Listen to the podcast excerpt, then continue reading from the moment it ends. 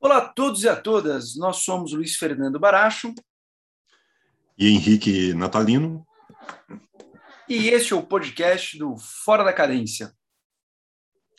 O Fora da Cadência é um projeto de dois amigos professores que gostam da interdisciplinariedade entre política internacional, gestão pública, arte e cultura em conversas e em textos.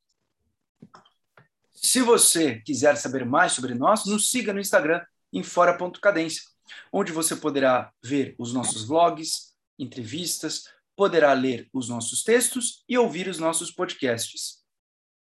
Henrique, o que você pode nos falar sobre os desdobramentos da eleição da Alemanha? Muito bem, Luiz. Já temos aí uma semana das eleições germânicas, não é?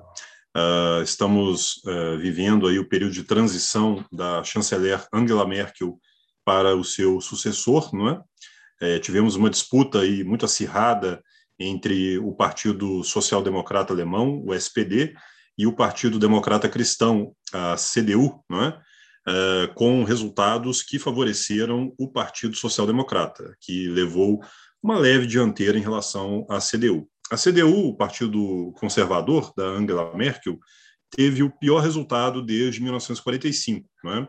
Uh, os dois partidos, na verdade, né, as duas grandes forças políticas da Alemanha, elas já estão perdendo o eleitorado há muitos anos.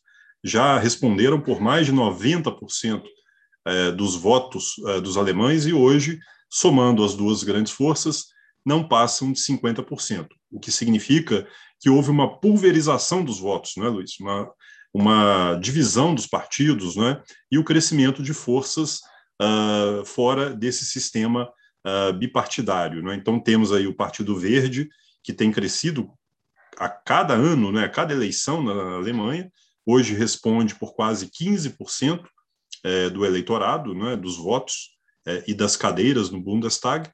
Temos também uh, o Partido Liberal, que sempre foi uma terceira força que se compôs uh, com, os com os partidos à esquerda e à direita, né, formando coalizões de dois partidos. E temos também uh, a alternativa para a Alemanha, né, a AfD, que também uh, teve um resultado importante, porém menor do que na última eleição. Né? Nós estamos falando do partido de extrema direita, né? o Alternative für Deutschland, né? que é um partido relativamente novo, mas que tem até agora permanecido isolado dentro do cenário político alemão por conta de uma resolução dos partidos alemães que impedem uma coalizão com a AfD. Né? Então, é uma decisão dos partidos é, de não fazer coalizões com a extrema-direita, de modo que os alemães ainda têm essa trava de segurança para que a extrema-direita não chegue ao poder. Né? Então, tanto nas eleições em nível nacional para o Bundestag, quanto nas eleições em nível dos Länder, né, dos uh, estados alemães, para a composição uh, dos, das assembleias estaduais, né, dos parlamentos estaduais, a AfD ainda tem ficado como uma força que não consegue chegar ao governo. Né? Bem, é, tem sido alardeado também que a, a saída de Angela Merkel joga a Alemanha num período de incertezas, não é? é durante 16 anos, Angela Merkel, apesar dos, de todas as críticas que recebeu, de todas as polêmicas, não é? Angela Merkel deu estabilidade à Alemanha, não é? Isso é incontestável. A Angela Merkel conseguiu despolitizar, conseguiu desdramatizar a política alemã, dando-lhe um tom de racionalidade, um tom de moderação, não é? E ela soube com muita propriedade se apropriar da agenda política dos seus adversários, não é? Fazendo coalizão com os social-democratas, coalizão com o Partido Liberal, não é? Então ela conseguiu em certos momentos, não é, se apropriar até de agendas progressivas no campo do meio ambiente, da política externa, de políticas sociais, que eram é, ou dos verdes ou dos liberais, não é? ou dos social-democratas. Né?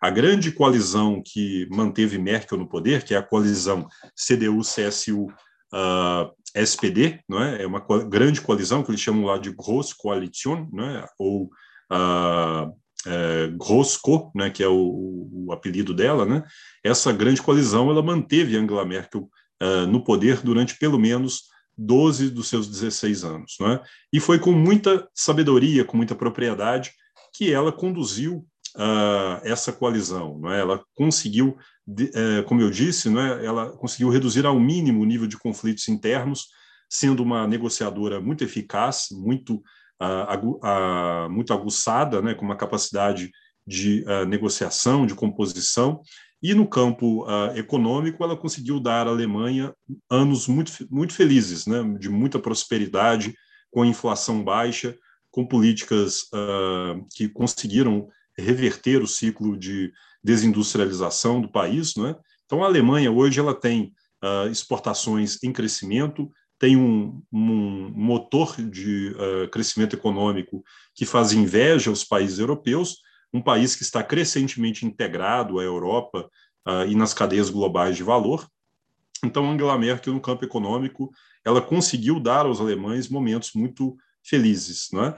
E no campo internacional, Angela Merkel também deixa um legado importante, tendo colocado a Alemanha no centro da Europa, tendo conseguido projetar os interesses nacionais alemães no campo uh, regional e no campo global, não é?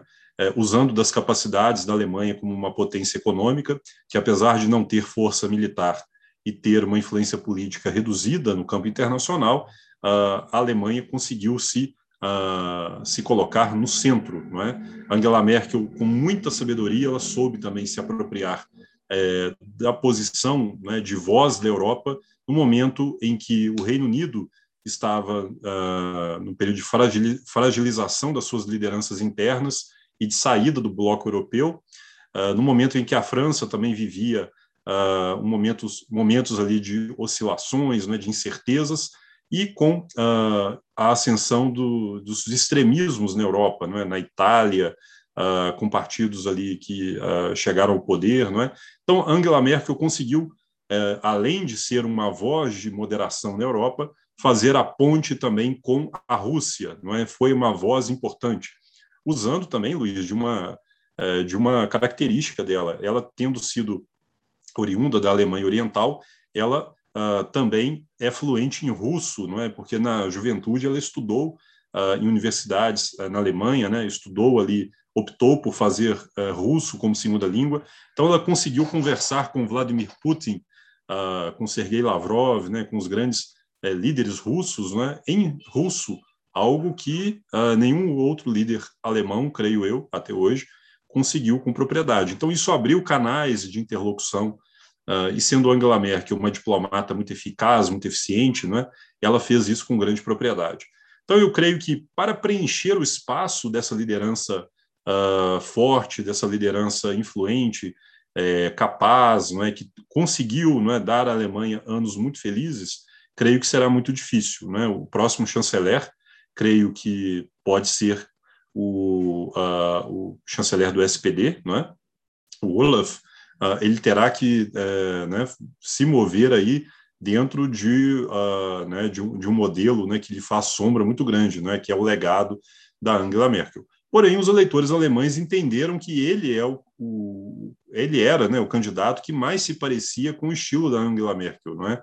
Um estilo mais moderado, mais contido, mais racional, não é? que faz a mesma coisa que a Merkel faz. Ela despolitiza a agenda política, não é? tornando-a muito técnica. Não é? Então, ela joga uh, relatórios muito grandes, ela fica falando, falando sobre detalhes, não é? e ela tira o tom mais dramático, mais político, mais retórico né, da, da política alemã e entra ali em filigramas técnicas, até as pessoas ficarem completamente enjoadas uh, e não participarem tanto assim da política. Então, essa técnica né, foi muito bem usada também pelo candidato do SPD, né, o Olaf Scholz, né, que uh, provavelmente conseguirá fazer uma coalizão uh, que pode ser aí uma coalizão com os verdes e com os liberais para tornar possível a construção de um governo eficaz e estável na Alemanha a partir do final do ano. Perfeito. Né? Acho que agora é, Henrique se transformou em um dos grandes, um grande porta-voz da política alemã, né? com a série de, de entrevistas que ele acabou concedendo a, a diversos canais de, de comunicação. Né? Uh, tem um ponto que você coloca que eu acho que é, que é importante, né? e que vai ali ao encontro do, do argumento uh, de, de Levitsky, né, em Como as Democracias Morrem, que é o fato de que os partidos uh, políticos da Alemanha, né, eles uh, formaram um, um, consenso de isolar né, a extrema-direita. Né? E, como isso, eles se mostraram verdadeiros uh, guardas né, da democracia uh, da democracia alemã. Né? Se fizeram ali gatekeepers né, da democracia alemã, evitando né, a sua deterioração. Ao contrário uh, do que vimos, por exemplo, em alguns momentos na política austríaca, né, que já flertou em mais de uma ocasião com grupos uh, extremistas, né? ou outros países uh, do centro e do centro-leste europeu que vêm flertando né, com, com modelos iliberais eh, de democracia. Né? E uh, caso da Alemanha é um caso também muito interessante, né? Eh, já que colocamos aqui também uma, um, um, debate da literatura. Né? Um livro que eu que estou terminando agora, até sugiro a leitura, é muito bom.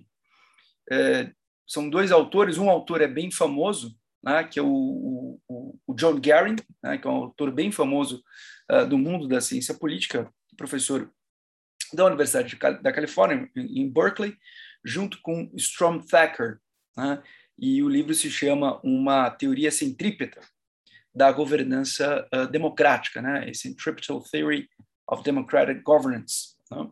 E, e, o argumento dos autores é basicamente o seguinte, né, que uma boa governança política ela vem quando uh, os esforços políticos de um país se direcionam, acabam convergindo para o centro.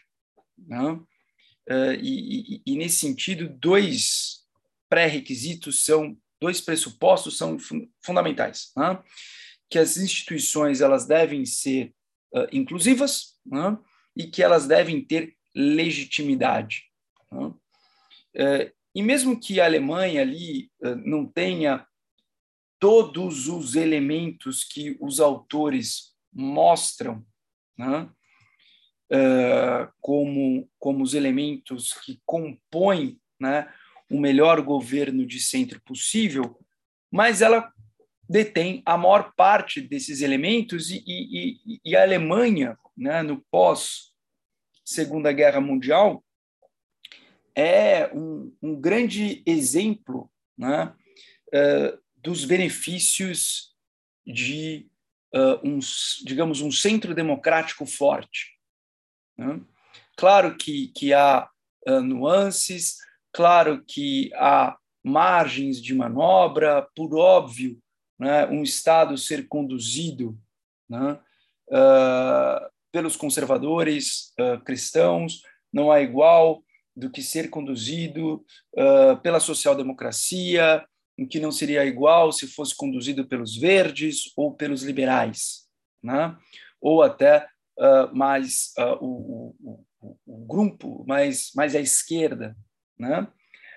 não obstante essas diferenças de grau, mas nós não teríamos diferenças de gênero, se nós não teríamos diferenças substanciais, não haveria, por exemplo, um rompimento com o pacto democrático e até um, um certo momento nem um rompimento também com a estabilidade fiscal, que é um outro elemento muito importante na, na, na, na política econômica da Alemanha. Né?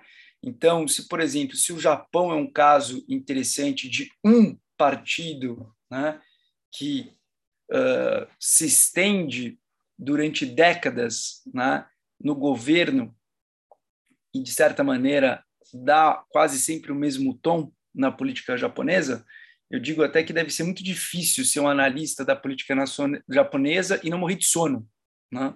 porque deve ser uma coisa assim horrível Né? É, isso fica para o nosso colega o Watanabe, né? que tem uma. Isso que eu ia falar, é exato, isso que eu ia falar. Compreensão da, da política japonesa. O nosso, o nosso, Paulo o nosso Watanabe.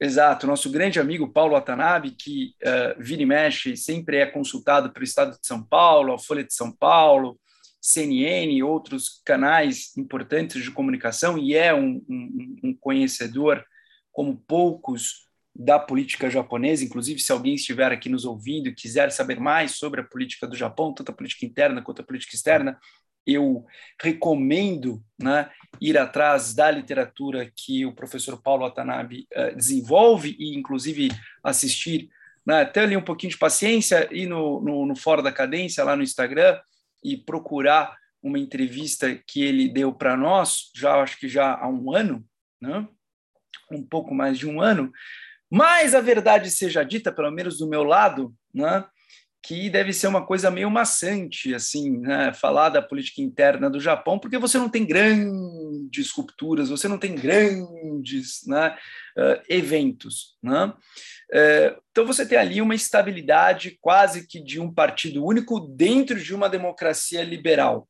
né? ou uh, do que se pretende por uma democracia liberal. Agora, quando falamos aqui da Alemanha, né, nós temos uh, esta, esta estabilidade né, conduzida por esses grandes pactos. E, e, e, o ponto que eu acho interessante, né, que você já colocou isso quando conversávamos sobre, sobre esse tema uh, em uma live, é a necessidade do contrato de coalizão. Né?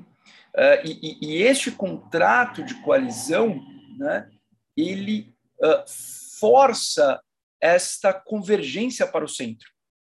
Hum? Porque o, o, o, o partido que acaba tendo a, maior, né, a maioria dos votos, ele não governa sozinho. Né? Então, ele precisa ali negociar, ele precisa ali encontrar né, um meio termo né, dos seus pontos de governo, né?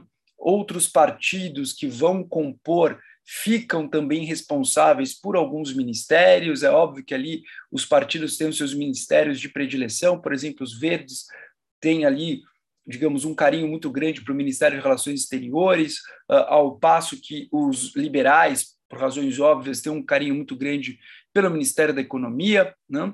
Mas o fato de que há necessidade de se sentar à mesa, se apresentar o programa de governo encontrar o meio termo, né? isso uh, dá essa uh, estabilidade, né? essa espécie de manter a unidade como centro, como coalizão, mas preservando um espaço de diversidade quando você tem o partido X que acaba tendo a maioria e depois em outro momento o partido Y que acaba tendo né, a sua a sua maioria, né? o que é bem o que é bem aí uh, interessante. Mas é isso. Sem dúvida, só registrando que nós estamos gravando hoje no dia 13 de outubro, que é o dia da unidade alemã, não é? É o dia em que se celebra a reunificação da Alemanha, né? Uma, uma data muito feliz para os alemães, né?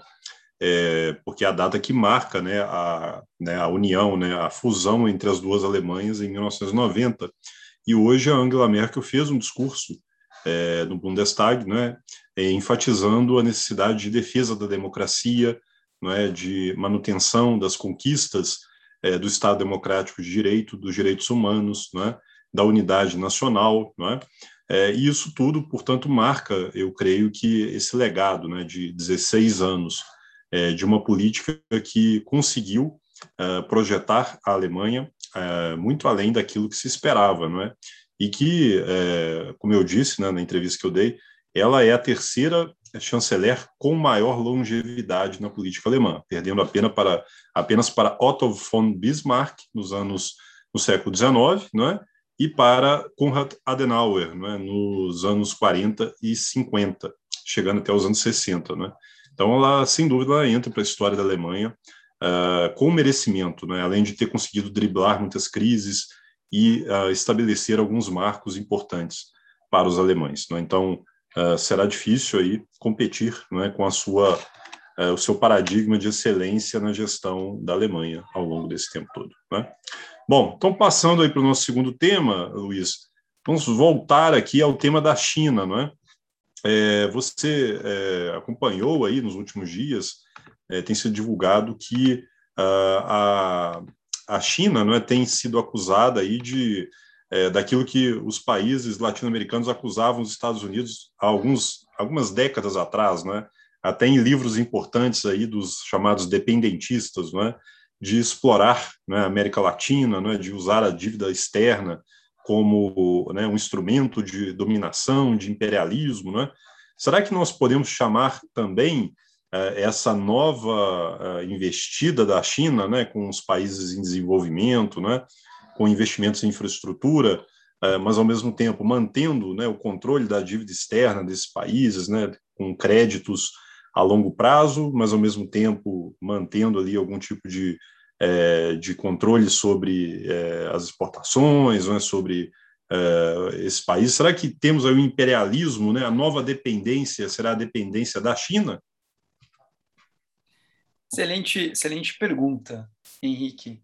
Primeiro vamos vamos colocar aqui o que o que motivou né, esse esse debate agora, né? O que motivou esse debate agora foi um relatório que saiu de uma plataforma muito interessante chama Aid Data, né? inclusive para todos aqueles e para todas aquelas que estão estudando uh, cooperação né? E, e, e programas de assistência financeira entre países é uma plataforma maravilhosa uh, de pesquisa que já tem mais de 10 anos? Uh, o A-Data ele faz a, a, a, busca e a organização e a divulgação de informações a respeito uh, de transferências de recursos entre países para fins de cooperação, né, em políticas de, de, de, cooperação, de apoio ao desenvolvimento. Né? E depois de alguns anos em um projeto muito importante voltado justamente para o programa né, uh, da nova Rota da Seda, né, o programa né, de uh, um cinturão né, uh, e uma estrada apresentado pelo governo chinês por né, Xi Jinping em 2013, o A-Data, então, ele uh, acompanhou né, a aplicação de uma série de recursos dentro desse programa. Né? E agora apresentou uh, há uma semana, cerca de uma semana, um relatório mostrando né, que uh, a China, o governo chinês, Pequim, detém né, 385 bilhões né, de dólares em dívidas não contabilizadas. Né? Uh, isso em relação a um total de 165 países, dos quais 42 países são países com uma renda per capita uh, baixa, né, ou uma renda per capita média. Né? Uh, em alguns casos né, extremos, essas dívidas chegam a, por exemplo, 10% do PIB né, desses, desses países. Uh, a questão aqui é o seguinte: é o fato de que houve, há, na verdade, né, acho que é, é, o tempo, tempo correto, o tempo presente, há um conjunto de estratégias para se mascarar essas dívidas. Como assim? Uh, não são apenas empréstimos realizados né, entre governos, entre tesouros nacionais, entre uh, os bancos centrais, entre as agências oficiais de fomento. Mas às vezes esses programas eles acabam sendo realizados por uh, empresas privadas, né, que às vezes possuem uma participação minoritária né, de um Estado, e isso já é suficiente para que não se faça a devida uh, abertura dos dados, para que não se faça a devida uh, publicação né, dessas informações.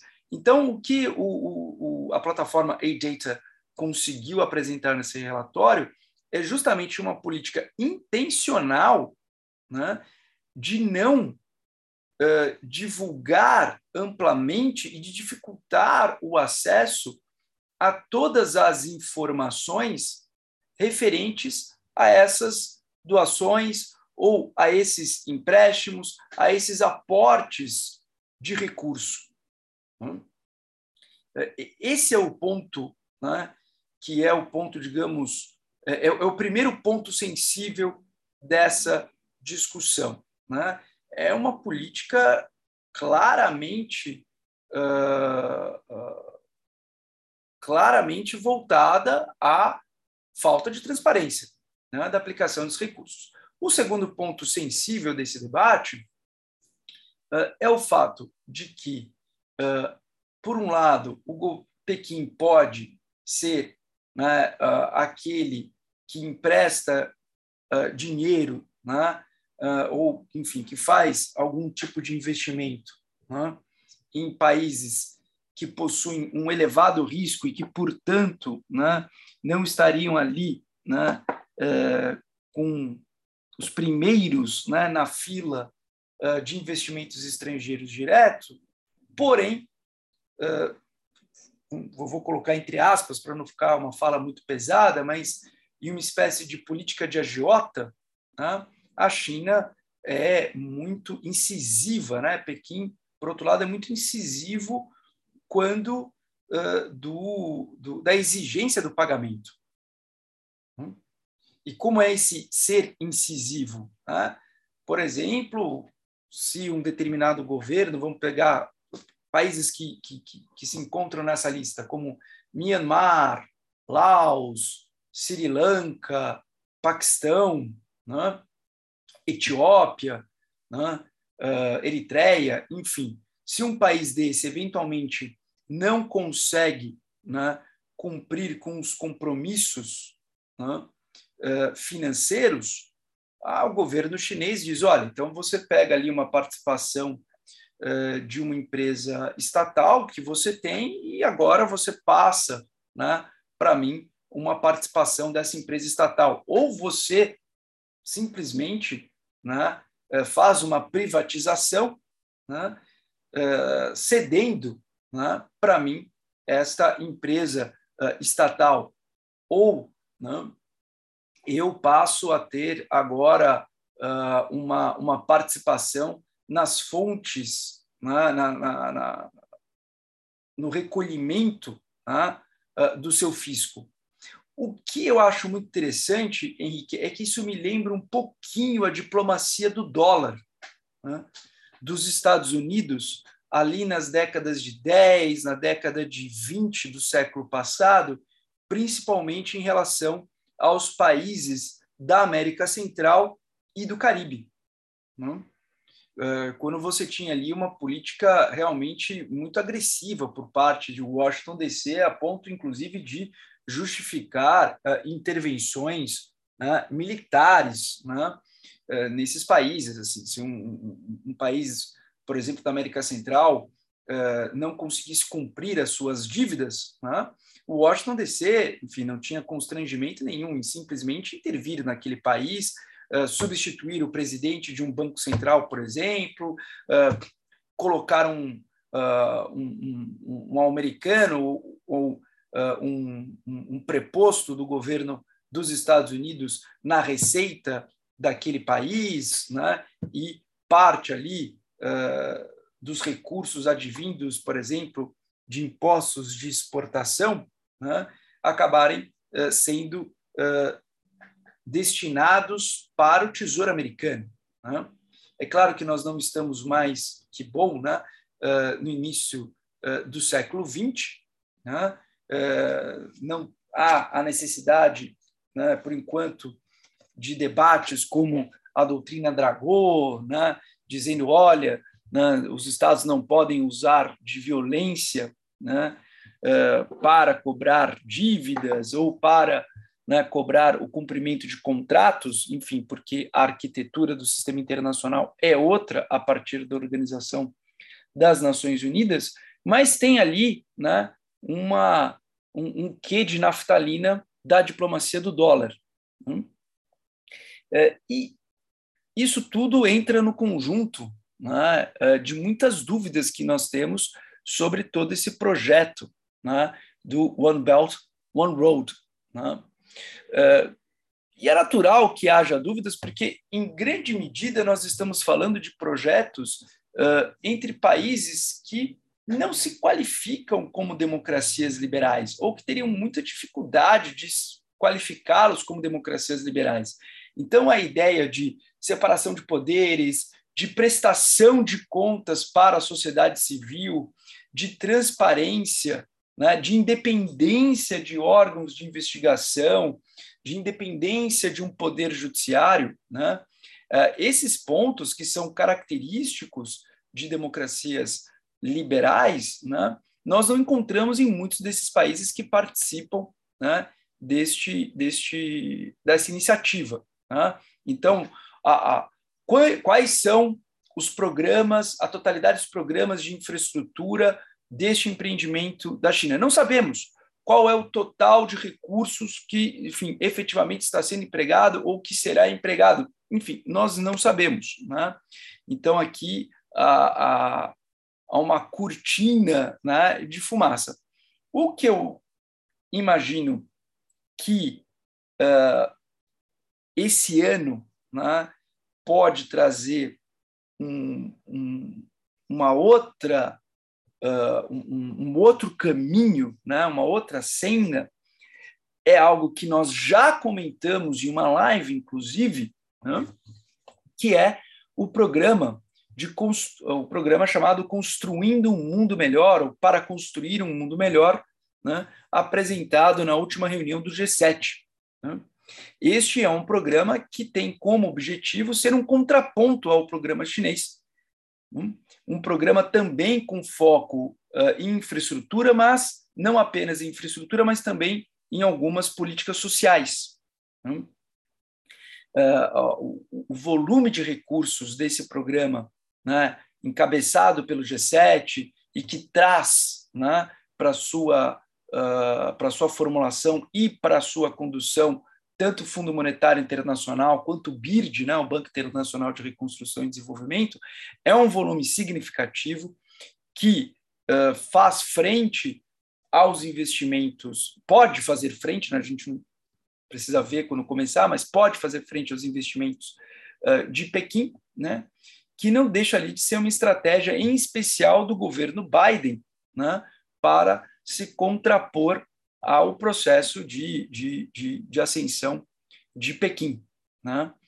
Uh, agora, este programa conduzido pelo G7, se efetivamente implementado, né, ele se dará em uma outra circunstância, né, na qual uh, esses expedientes que o Pequim vem utilizando dificilmente seriam uh, replicados, né, porque aí nós falamos de eh, democracias liberais, nós falamos aqui da presença de organizações internacionais que possuem uma série de uh, constrangimentos normativos né, que forçam né, a prestação de contas, que forçam a responsabilidade uh, uh, dos seus membros né, e que forçam a transparência dos seus dados. Não tem muito mais a acrescentar, Luiz. Eu acho que você conseguiu é, cobrir aí a complexidade desse tema e os seus principais desdobramentos. Não é? Eu teria apenas a dizer que é, nós teremos aí mais um capítulo é, dessa crescente tensão entre Estados Unidos e China, que já é, é já é um conflito contratado para este século, não é? Nós viveremos aí enquanto é, estivermos aí como analista de, analistas uh, de ciência política e relações internacionais, tratando da tensão Estados Unidos e China, não é? É a grande tensão hegemônica deste século, né? Assim como no século passado tivemos aí Estados Unidos, União Soviética, não é? Tivemos a ascensão da Alemanha desde o final do século XIX, né? O declínio do Reino Unido e agora a ascensão chinesa. É, administrar a ascensão chinesa, não é? e os seus desdobramentos na política uh, internacional, seja no campo econômico, no campo geoestratégico, será o grande desafio da política internacional das próximas décadas, não é? Conseguir equilibrar uh, essa, né, essa ascensão chinesa com a, a, manutenção de ainda uma grande influência dos Estados Unidos, não é? Então esse capítulo, né, das dívidas externas de países uh, uh, afroasiáticos, não é? é, com relação a Pequim, mostra apenas que temos aí mais um capítulo, né, como você muito bem fez uma comparação, né, de uma de uma hegemonia, né, que copia em, grande, em grandes aspectos aí, em grande é, parte, né, aquilo que aconteceu com os Estados Unidos em relação à América Latina. Né? É, agora, num momento de tensão internacional, né, é, com a rivalidade Estados Unidos-China e de uh, delicada uh, reconstrução econômica no pós-pandemia, não é? em que a ausência de, muitas vezes, de dinheiro para obras de infraestrutura né, e para obras sociais é suprida com esses empréstimos chineses, não é? que muitas vezes ajudam muitos países né, a recuperar né, o seu crescimento, né, dar aquele gás importante né, para ter alguma capacidade ali de construção, né, de melhoria é, da, da, do seu desempenho. É, em grande parte, essas obras também são de interesse da China, não é? São obras de infraestrutura que vão aumentar as exportações para a China, que vão construir uma ferrovia que auxilia no transporte de minério para os portos que vão atender a China, ou de oleodutos e gasodutos que também vão atender ao mercado chinês. É? Então, temos aí a criação de uma nova geopolítica uh, sino-asiática, não é, que tem é, por objetivo, claro, né, beneficiar Beijing. É, então esse uh, esse momento aí que nós estamos vivendo, né, é, em que os Estados Unidos é, durante quatro anos da era Trump, né, viveram um certo apagão em relação à Ásia, não é, com o abandono da, uh, da parceria transatlântica, é, transpacífica, por exemplo, né, isso causou ali uh, para Beijing, né, trouxe ali uma grande oportunidade de expansão da sua área de influência. Né? Então, mais um capítulo é, da rivalidade Estados Unidos-China, é? agora no campo econômico, é? e com desdobramentos importantes para a política internacional. Veremos aí os próximos capítulos dessa novela entre Beijing e Washington, não é, Luiz? Perfeito, perfeito. Né? Não tem como, como encerrar melhor do que como você colocou. Bom, então gostaria de agradecer a todos e a todas que, que, que ouviram, que nos ouvem, né? e sempre fazer aquele, aquele pedido. Né? Se você gosta do que produzimos, né? ficaremos muito contentes com a divulgação né? Eh, do nosso material. E é isso. Espero que todos e todas tenham uh, uma ótima semana e fiquem sempre atentos e atentas as produções do Fora da Cadência. Muito obrigado a todos, obrigado Luiz, e desejo a todos aí uma excelente semana e até a próxima.